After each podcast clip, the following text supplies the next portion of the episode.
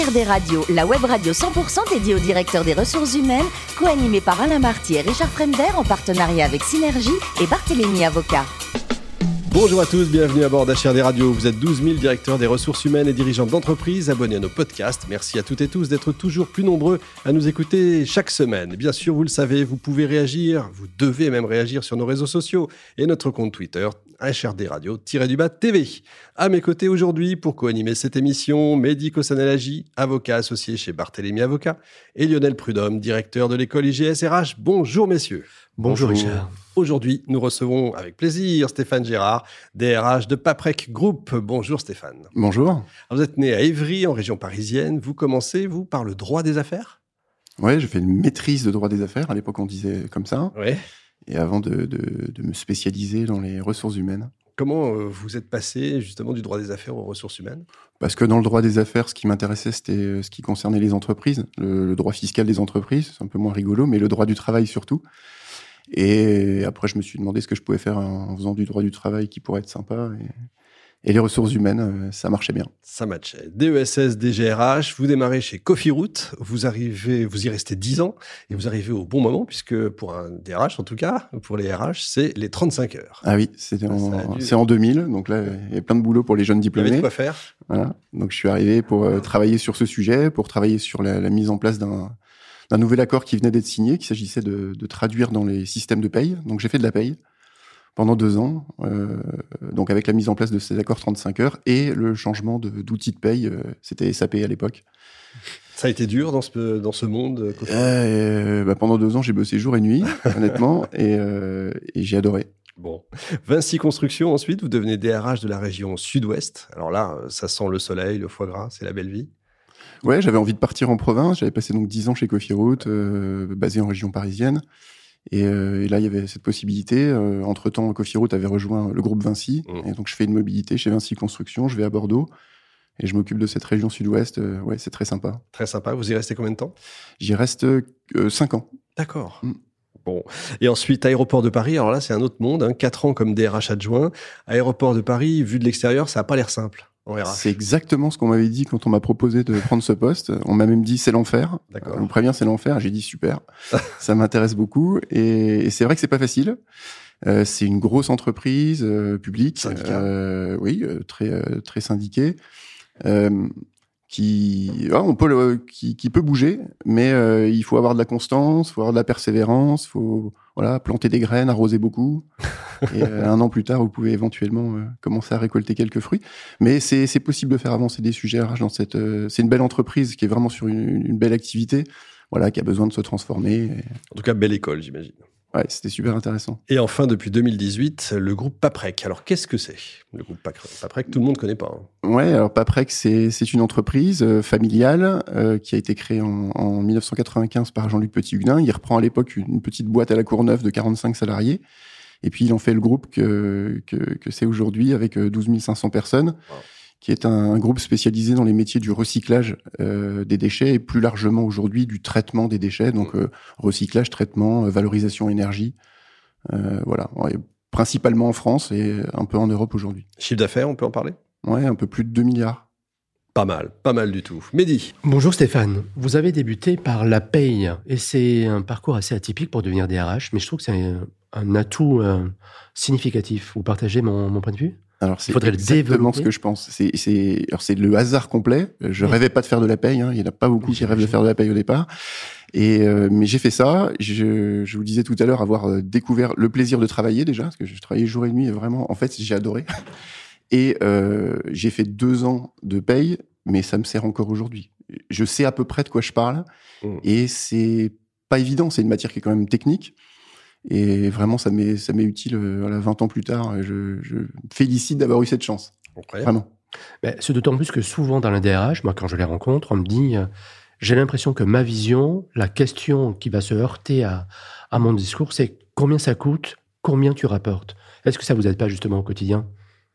Bah, j'aime bien compter, donc euh, ça m'a peut-être aidé de manipuler un peu les, les chiffres à ce moment-là, de, de, faire un peu de contrôle de gestion sociale. Enfin, c'est des matières qui m'ont qui m'ont intéressé.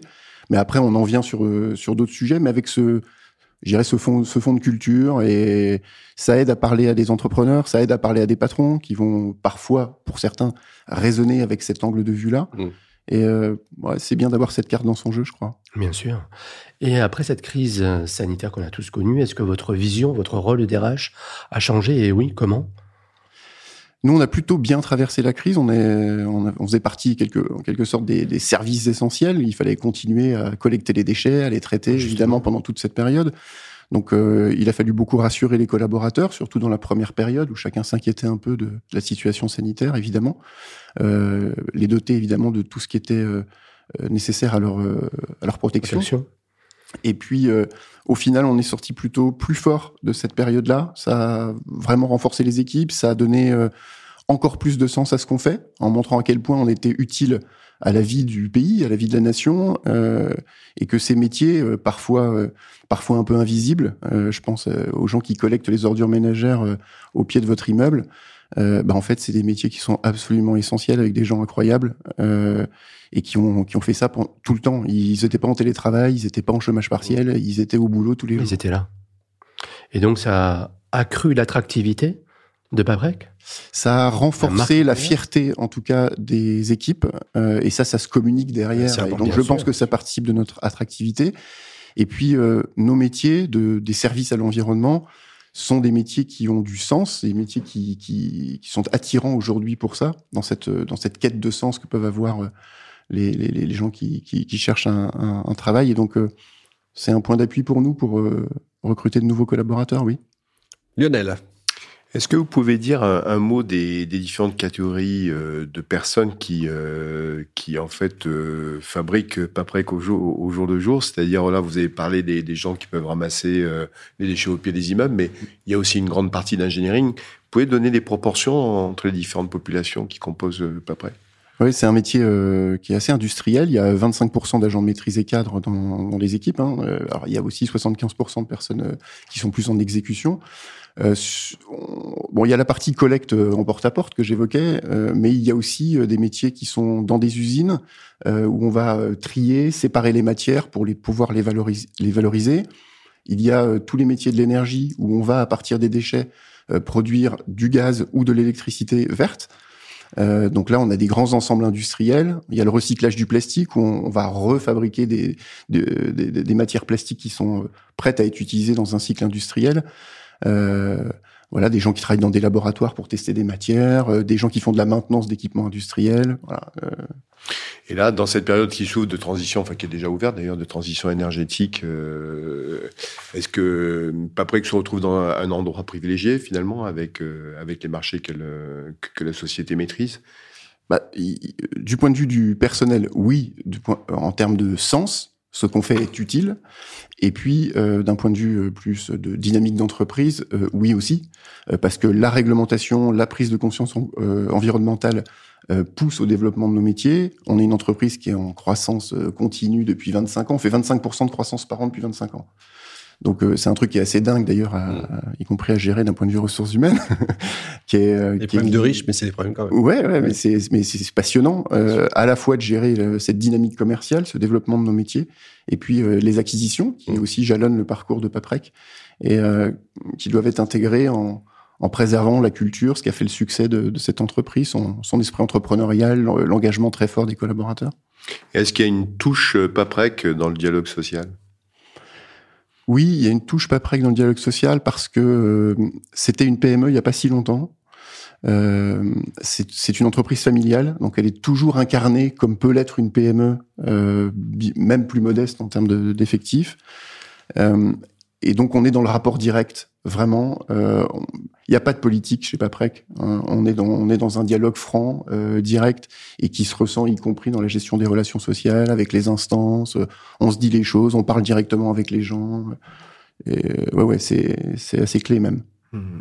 Et pourtant, en face de vous, vous avez des gros concurrents. Euh, on parlait de Veolia euh, euh, lors d'une semaine précédente avec euh, un DRH qui était invité. il y a aussi euh, Suez qui se recompose et vous avez quand même des, des concurrents énormes sur ce marché. Oui, alors après, on passe notre temps à leur prendre des marchés, donc ça, ça, se passe plutôt bien. Par contre, à cette occasion, on, on, reprend du personnel issu de ces entreprises, puisque dans notre secteur, en tout cas pour une partie, quand on gagne un marché, le personnel nous rejoint, et donc il faut les acculturer à un mode de fonctionnement qui peut être un peu différent de ces grands groupes que vous évoquez. Nous, on est, on est en mode challenger, mais un challenger qui, qui, gagne des marchés et qui est très dynamique, qui propose des, euh, aux, collaborateurs qui nous rejoignent des, des parcours de carrière qui, bah, qui vont avec la croissance du groupe. Il y a euh, plein d'opportunités chez nous. Alors évidemment, on recrute beaucoup, mais il y a aussi un ascenseur social qui existe et qui, euh, qui, est, qui est une vraie chance pour, pour les salariés qui nous rejoignent. Et vous en parlez très bien. Stéphane, le plus beau métier du monde, c'est quoi? C'est DRH ou écrivain? Alors moi, je connais que le métier de DRH. Euh, J'aurais rêvé être écrivain. Peut-être ça viendra un jour. Euh, c'est jamais trop tard. Ouais. Le, bon, en tout cas, j'adore ce métier de DRH, mais ça euh, s'entend. Ouais, ouais. mais euh, mais je, je, suppose que j'adorerais être écrivain. J'adorerais faire d'autres métiers. Je, je, trouve que tout tout, tout peut être potentiellement euh, passionnant, il faut y mettre un petit peu de, un petit peu de soin, un petit peu de cœur, et, et, et, normalement on y prend du plaisir. Exact. Bon, la question la plus importante euh, du jour, vous êtes le spécialiste mondial du risotto. Je veux donc la recette parce qu'on a, j'ai beau essayer, euh, j'ai tous les outils qu'il faut, je rate les risottos. Comment on réussit un risotto? Alors il faut tourner, tourner, tourner. Vraiment, c'est la clé, hein, ne jamais s'arrêter. À peu près 20, 25. Ah non, mais alors non, mais il faut faire, on fait soi-même. D'accord. On fait revenir le riz. Et ensuite, on rajoute le bouillon à petite louche et on tourne, on tourne, on mettez tourne. du vin ou mettez pas de vin? Alors on met du vin au début et ensuite on met un petit bouillon de volaille par exemple oh. et on va tourner pendant 20-25 minutes et puis ensuite rajouter quelques ingrédients pour pour améliorer sa toujours sa préparation. Midi, vous avez pris des notes? J'essaye. Aussi. Côté voyage, vous avez été marqué par le, Jap le Japon, hein, je crois. Oui, j'ai eu l'occasion de faire un, un voyage plutôt tourné vers euh, la découverte du secteur industriel mmh. euh, au Japon. Ouais. Ouais, plutôt business, mais euh, mais en fait à cette occasion, j'ai je me suis trouvé euh, impacté par euh, par la culture que que vraiment j'ai découvert à cette occasion sans y être complètement préparé et que j'ai trouvé euh, incroyablement différente de la culture européenne. Alors ça peut-être c'est totalement idiot et ça devait aller de soi, mais j'y étais pas complètement préparé et je m'attendais euh, dans un pays comme le Japon à trouver une culture assez proche euh, de celle qu'on peut avoir en Europe et et c'est absolument pas le cas. c'est vraiment un, un pays incroyable qu'il faut découvrir. Et pour finir, je crois que vous aimez le sport. C'est important pour vous. Vous courez trois fois par semaine, c'est ça? Ouais, trois, trois, quatre fois. Pour, euh, pour se détendre. C'est un moment de, c'est un moment de méditation. Je cours seul et les gens me disent mais pourquoi tu cours seul? C'est vraiment, il y a rien de plus sans pénible et sans, et, et sans, musique et sans rien. Ouais. Et, euh, et, en fait, c'est un moment de, c'est un moment de respiration, de calme, de presque de méditation. Ouais. Bien, à méditer, ça. si j'ose dire. Merci beaucoup Stéphane, merci également à vous Mehdi et Lionel. Fin de ce numéro d'HRD Radio. Retrouvez toute notre actualité sur nos comptes Twitter, LinkedIn et Facebook. On se donne rendez-vous jeudi prochain évidemment à 14h précise pour une nouvelle émission. L'invité de la semaine de HRD Radio, une production B2B Radio.tv en partenariat avec Synergie et Barthélémy Avocat.